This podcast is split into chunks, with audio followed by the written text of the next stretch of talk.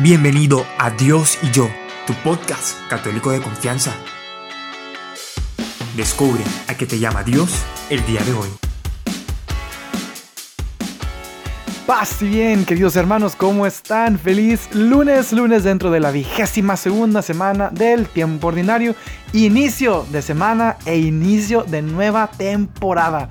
Hoy iniciamos la tercera temporada de su podcast católico favorito, Dios y yo. Si nos siguen en nuestras redes sociales sabrán que hay varias novedades para esta temporada. Si no nos siguen, pues pónganle pausa a este podcast ahorita, vayan al Instagram y denle follow a Dios y yo. Si no, pues ya siguen el Instagram, pues bueno, aquí seguimos. Si eres alguien que nos sigue de tiempo atrás, pues bienvenido seas a esta nueva temporada. Si eres alguien nuevo en este podcast, pues te doy una calurosa bienvenida y de verdad calurosa, ¿eh? porque aquí en mi natal Mexicali nos ponemos con un clima caluroso pero rico y sabroso. El viernes pasado alcanzamos los 50.2 grados centígrados, así que si te digo caluroso, de verdad es un abrazo y una bienvenida calurosa. Y a todos en general, si les gusta este proyecto de evangelización, les invito a que lo compartan a través de las redes, por Messenger, por WhatsApp. Mira, agarra un episodio, el que quieras, hay muchísimos temas de dónde escoger. Agarra el que quieras y dile a tu amigo, oye, pensé en ti, te mando este podcast, creo que te va a gustar. Y así pues le damos más difusión, ¿no? Para que más gente tenga alcance a estos episodios donde hablamos de tantas cosas bonitas de Dios. Y pues con más razón aún, da Porque esa tercera temporada viene con todo. Así que ojalá no se la pierdan. Yo soy Tony Figueroa, tu franciscano seglar de confianza. Te dije feliz lunes, ¿verdad? No, ya no es feliz viernes, ahora es feliz lunes. Y el día de hoy, a pesar de que se inicia una nueva temporada, nuevos comienzos, nueva temporada, nuevo yo, vamos a agarrar un tema que dejamos a lo mejor un poquito a medias. Creo que se quedó ahí como, como, como cliffhanger, ¿no? Que dicen en inglés, así como en suspenso del final de la segunda temporada. Y es que estábamos hablando de cómo se elige al Papa. Hablamos muchísimas cosas de eso, ¿no? Y el último podcast que tuvimos, que hablamos de eso, hablamos de los cardenales y de su historia, de cómo surgen y todo. Si no sabes quiénes son los cardenales, cómo surgen, de dónde surge el nombre, te invito a que le pongas pausa a este podcast y te vayas por allá a la segunda temporada y busques el episodio, se llama ¿Quiénes eligen al Papa? ¿Sí? Ya hablamos de quiénes son los cardenales, qué privilegios tienen, de dónde salen y pues la respuesta es ¿quiénes eligen al Papa? Pues los cardenales. Estos son los estos hombres escogidos por el Papa. Entre otras cosas, no es lo único que hacen, pero entre, entre otras cosas, para escoger al Papa. Y nos quedamos con una duda. Bueno, ya sabemos cómo es el proceso para llegar a ser Papa. También si tienes la duda, ahí está el episodio. Ya sabemos quiénes son los que escogen al Papa. Pero ahora está la pregunta, ¿Cómo escogen al Papa? Y es que ese es el tema que vamos a analizar el día de hoy. Y comenzamos. A través de la historia ha habido muchas formas en las cuales se escoge el Papa. Inclusive, por ejemplo, y de hecho lo mencionamos un poquito en el episodio de los cardenales, en la antigüedad resulta que los sacerdotes, los diáconos, los religiosos, inclusive laicos de la ciudad de Roma, pues ellos eran los que escogían al Papa, ¿no? Se reunían y de hecho inclusive esto es una costumbre que vas a encontrar en algunas otras ciudades. El proceso normal para nombrar al obispo de una ciudad es a través de un proceso donde está involucrada la Santa Sede y también los obispos de las ciudades cercanas de donde se va a escoger un obispo nuevo, ¿no? Ese es el proceso normal. Hay algunas ciudades que tienen un derecho muy antiguo porque son ciudades católicas de hace muchísimos siglos y tienen un pequeño privilegio donde la gente de la ciudad, ya modernamente son solamente sacerdotes, pero pues los sacerdotes de la ciudad son los que escogen al obispo para la ciudad. Y pues es una costumbre que existía también en Roma. Sabemos que el Papa tiene muchas facultades y muchas tareas y muchos poderes, pero al mismo tiempo no hay que olvidar que es el obispo de Roma. Entonces, en la antigüedad, la gente de Roma escogía al obispo, así como en otras ciudades, la gente de la ciudad escogía a su obispo. Con el paso del tiempo, esta tarea de escoger al obispo de Roma deja de ser exclusivamente de la gente del clero de Roma y empieza a ser de los cardenales. Y hablamos de eso en el episodio de los cardenales, que los cardenales comienzan a ser no solamente clérigos romanos, sino que son clérigos de otras ciudades del mundo. Entonces ya se empieza a poner aquí un poco más internacional la elección del Papa. Y es que también es a partir del siglo XIII más o menos que existe eso que llamamos el cónclave. Antes sí, eran los cardenales los que escogían, pero pues para que se pusieran de acuerdo quién iban a escoger, dónde nos vamos a ver, qué le vamos a hacer, pues era un circo realmente. Y de hecho había muchas épocas donde duraban meses hasta años sin escoger un papa porque no se ponían de acuerdo de dónde nos vemos. Así como cuando haces una, una juntada con tus amigos. No, pues ¿a dónde, ¿a dónde vamos a ir? No, pues yo quiero ir a este lugar. No, pues yo quiero ir a este otro. No, pero a mí no me gusta ir. Bueno, entonces, ¿qué vamos a hacer? Y nadie contesta, no mandas el mensaje al, al WhatsApp. No, entonces, ¿qué vamos a hacer? Y nadie contesta. Y te quedas, pues, ¿qué vamos a hacer entonces, no? Entonces, pues algo así les pasaba también a los cardenales, ¿no? Muy humano no saber ponernos de acuerdo. Entonces, como no se ponían, como no se podían poner de acuerdo, a veces duraban semanas, incluso meses, años, sin escoger al papa. Hasta que por allá en el siglo XIII el Papa Gregorio dijo, ¿saben qué? Ya estuvo bueno, ya tenemos muchos problemas con esto. Y él puso reglas muy estrictas de cómo se escogía el Papa y que los cardenales iban a tener que estar encerrados ahí en Roma. Y a partir de ahí es que nace, por así decirlo, el cónclave moderno. Esta reunión moderna donde todos los cardenales pues dejan su lugar de origen, donde estén trabajando, de donde sean obispos, por ejemplo, y todos vámonos para Roma. Y aquí nos vamos a quedar y no nos vamos a ir hasta que se escoge un papa, ¿no? Inclusive dicen por ahí, hay una leyenda de que fue en 1274 más o menos que San Buenaventura, cardenal, también él fue cardenal, que era un fraile franciscano, dijo, ¿saben que ya estuvo bueno? Vamos a escoger al papa y que él fue el que los encerró. Es una leyenda, no tenemos certeza de que haya pasado. No sabemos que no fue así, pero tampoco sabemos que sí fue así, ¿no? Pero más o menos a partir de esa época es cuando ya empieza esta idea de vamos a encerrarnos todos juntos y vamos a escoger al Papa y no nos vamos a ir hasta que escojamos a alguien. Y antes de continuar, es interesante mencionar que antes había reinos católicos, así como escuchas, reinos católicos como el reino católico de Francia, el reino católico de España, el reino católico de Austria.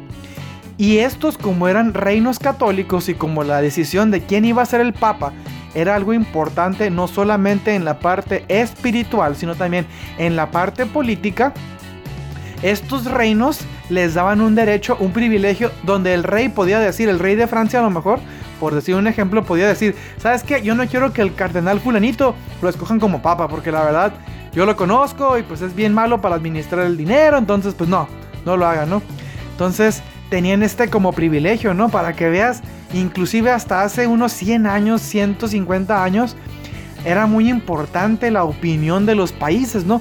Hoy en día ya, ya prácticamente no existen los reinos católicos, entonces ya ningún país tiene este derecho, ¿no? De decidir o de opinar ahí en la elección del Papa. Pero hay que tomar en cuenta este factor importante que a través de la historia, muchos gobernantes católicos han metido las manos en las decisiones de cómo se escoge al Papa, ¿no? Y es que como te digo, en aquel entonces, como eran reyes católicos, no solamente tenía importancia espiritual quién era el papa, sino que también tenía importancia política.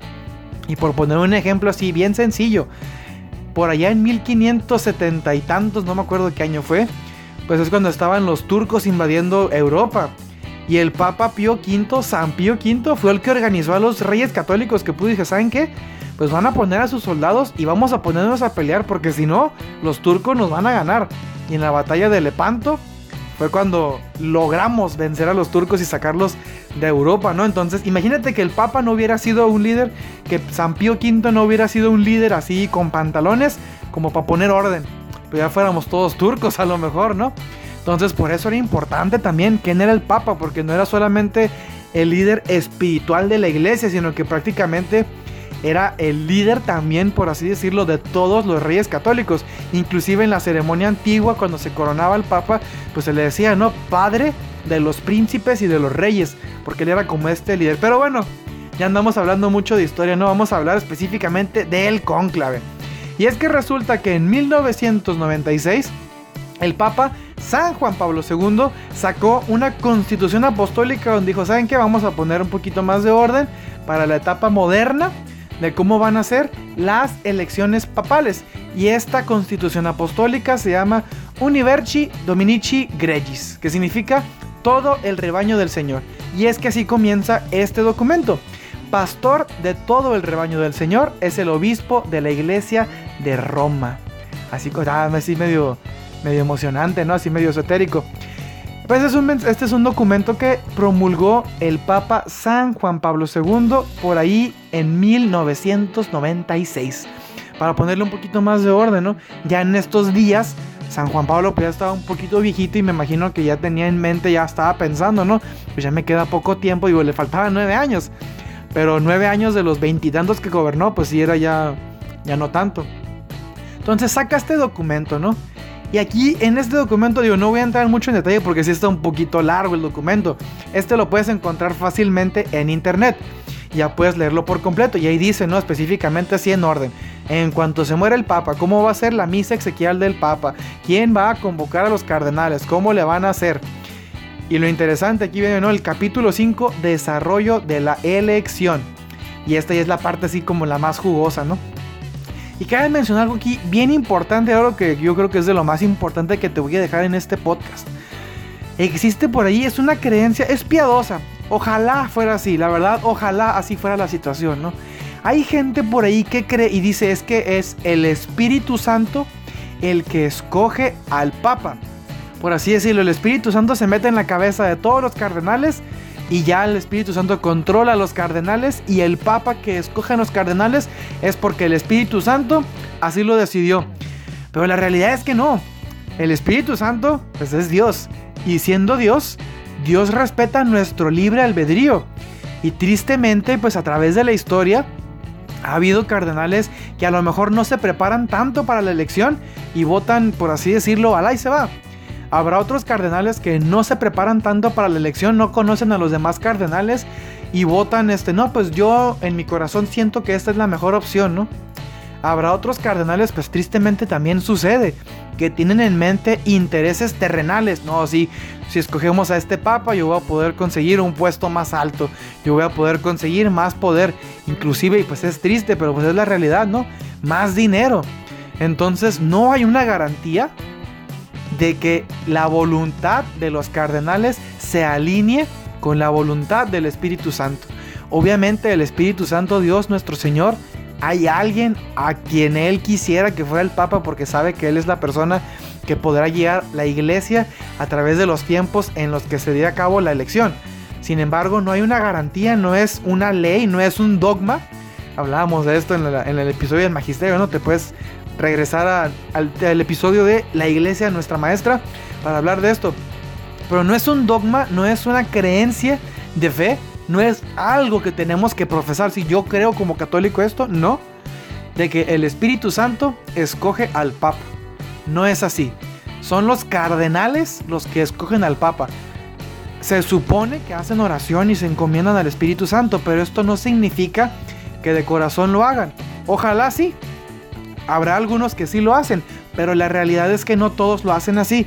A través de la historia muchos cardenales han salido y han hablado y han dicho de que han hablado, por así decirlo, de sus convicciones políticas y se nota que su voto no va tanto encaminado a una historia de, ah, sí, es que yo fui a la capilla y Dios me iluminó para votar por este hombre, sino que son sus intereses políticos los que los motivaron a hacer ese voto. Y pues bueno, ya le tendrán que dar cuentas de eso a Dios nuestro Señor cuando vayan al cielo. O más bien cuando vayan a su juicio particular.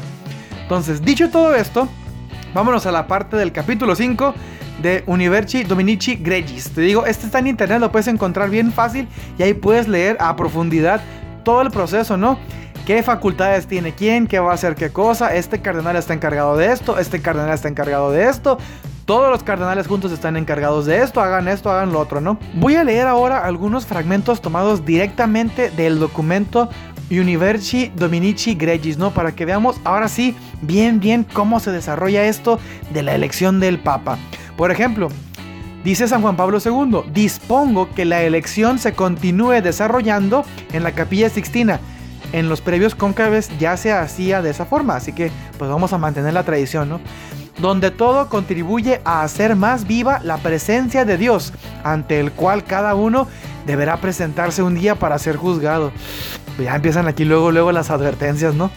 Los cardenales electores, dice el Papa, desde el comienzo del proceso de la elección hasta que ésta tenga lugar y sea anunciada públicamente, deben abstenerse de mantener correspondencia epistolar, o sea, de cartas, telefónica o por otros medios de comunicación con personas ajenas al ámbito del desarrollo de la misma elección. Cabe mencionar que esto va a ser algo que menciona mucho el Papa en el documento, de que tiene que ser secreto, secreto, secreto, secreto. Y se van a poner muchísimas medidas para lograr que todo esto se desarrolle en total secrecía o la mayor secrecía posible. Otro punto, establezco por lo tanto que para la elección válida del romano pontífice se requieren los dos tercios de los votos calculados sobre la totalidad de los electores presentes. O sea, dos terceras partes de los cardenales presentes tienen que votar por un cardenal en específico para que este sea el siguiente papa. Si eso sucede ya en la tarde del primer día, se tendrá un solo escrutinio. Escrutinio son votaciones. En los días sucesivos, si la elección no ha tenido lugar en el primer escrutinio, se deben realizar dos votaciones, tanto en la mañana como en la tarde. Entonces ya sabemos, después de la primera tarde van a ser dos votaciones al día, una en la mañana, una en la tarde. Siguiente punto. En la fase del escrutinio hay que tener en cuenta las siguientes disposiciones. La papeleta ha de tener forma rectangular y llevar escritas en la mitad superior, a ser posible impresas, las palabras Eligio in sumorum pontifice o elijo como supremo pontífice o sumo pontífice, mientras que en la mitad inferior debe dejarse espacio para escribir el nombre del elegido. Por tanto, la papeleta está hecha de modo que pueda ser doblada por la mitad. La compilación de las papeletas debe hacerse de modo secreto por cada cardenal elector, el cual recibirá, escribirá claramente con caligrafía lo más irreconocible posible el modo del que elige, evitando escribir más nombres ya que en ese caso el voto sería nulo, doblando dos veces la papeleta.